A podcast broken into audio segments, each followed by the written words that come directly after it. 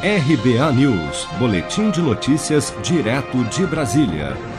Durante videoconferência com o presidente dos tribunais regionais nesta terça-feira, o presidente do Supremo Tribunal Federal, ministro Luiz Fux, afirmou que o Supremo absorve pautas que pertencem a outros poderes, já que os políticos, segundo ele, levam à justiça questões que deveriam resolver por eles próprios. Nós não temos um governo de juízes, nós não temos que assumir essa pecha da judicialização, do ativismo judicial, quando na verdade nós sabemos que a jurisdição é uma função que só se movimenta quando provocada. Então, na verdade, não existe uma judicialização da política. O que existe é a política que judicializa os seus feitos quando ela não consegue resolver na arena própria as suas questões intramuros.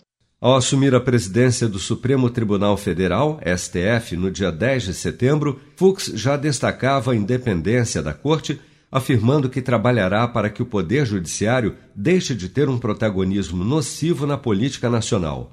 Na ocasião, o novo presidente do STF também criticou o que chamou de judicialização da política ou ativismo judicial, ressaltando que o executivo e o judiciário devem resolver seus problemas internamente, sem que o STF seja, em suas palavras, o oráculo para todos os dilemas da nação.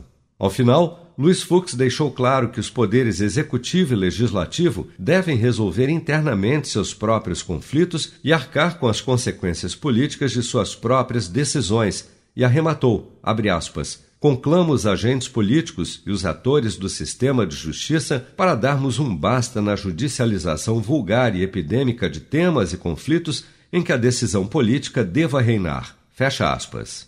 Seja para conquistar sonhos ou estar seguro em caso de imprevistos, conte com a poupança do Sicredi. A gente trabalha para cuidar de você, da sua família e proteger as suas conquistas. Se puder, comece a poupar hoje mesmo. Procure a agência Sicredi mais próxima e abra sua poupança. Sicredi, gente que coopera cresce.